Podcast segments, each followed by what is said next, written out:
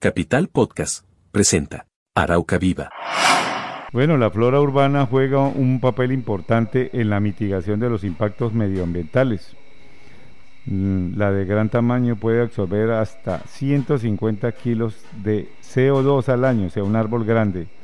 Las actividades humanas acaban cada año con 15 millones de árboles. El número de árboles del planeta se ha reducido a, en 46%.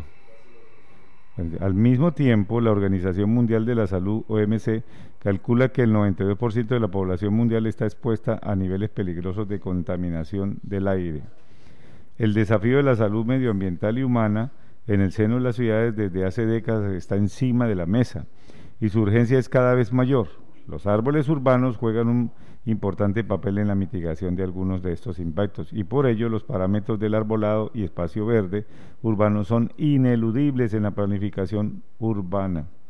Uno no escucha o no ve que en los planes de desarrollo, en el PBOT, digan, bueno, vamos a hacer tal cosa, vamos a hacer tal otra. No, nunca.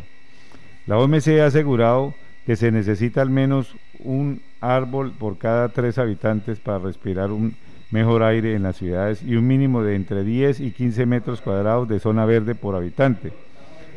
Un estudio de la ciudad de Toronto, Canadá, reveló que el mero hecho de tener 10 árboles más en una manzana de la ciudad mejoraba la percepción de la salud de sus habitantes y lo hacía de un modo comparable a un aumento de 10 mil dólares en los ingresos personales o a sentirse siete años más joven. Más de la mitad de la población mundial vive en ciudades y se prevé que en 2050 aumentará hasta el 66%, un porcentaje que en algunas áreas del planeta será mucho mayor, según el Banco Mundial, profesor. Nueve de cada diez latinoamericanos vivirán en una ciudad en los próximos cuatro décadas, por ejemplo, imagínense, nueve de cada diez.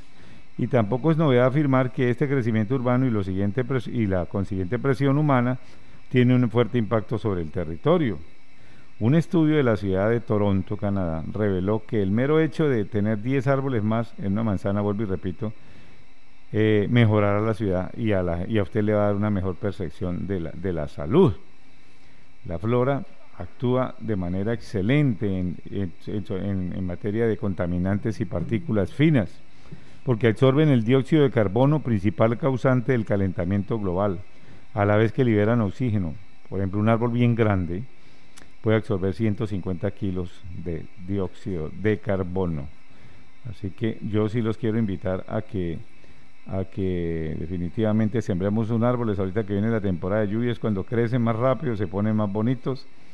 Y mm, los árboles de las urbeles, pues ya sabemos, también regulan el agua y desempeñan un papel clave en la prevención de inundaciones y en la reducción de riesgos de desastres naturales. Así que sembrar árboles por las riberas, en todos esos cuerpos de agua porque definitivamente sí nos toca ponernos las pilas en materia de cuidado de la ciudad y cómo sembrando árboles, árboles, muchos árboles. Eso ahí les dejo esa inquietud en construyendo ciudad para que sigamos eh, mejorando nuestra ciudad, ¿no? ¿Cuántos árboles por habitante? Ojalá dicen que debe haber al menos un árbol por cada tres habitantes. Yo creo que la ecuación debería ser al revés, tres árboles por cada habitante. Hagamos eh, y veamos que, por ejemplo, ciudades como Curitiba le dedica 50 metros de área verde por habitante, 50 metros de área verde por habitante, man, en ciudades. ¿Y nosotros cuántos metros? Mire, la otra vez cuando hicimos el estudio el, del plan maestro de espacio público de Arauca, hace ya como cinco años, seis años, esto eh, nos dimos cuenta que no tenemos ni siquiera tres metros cuadrados de zona verde por habitante. Da tristeza que Arauca esté en ese promedio tan bajo.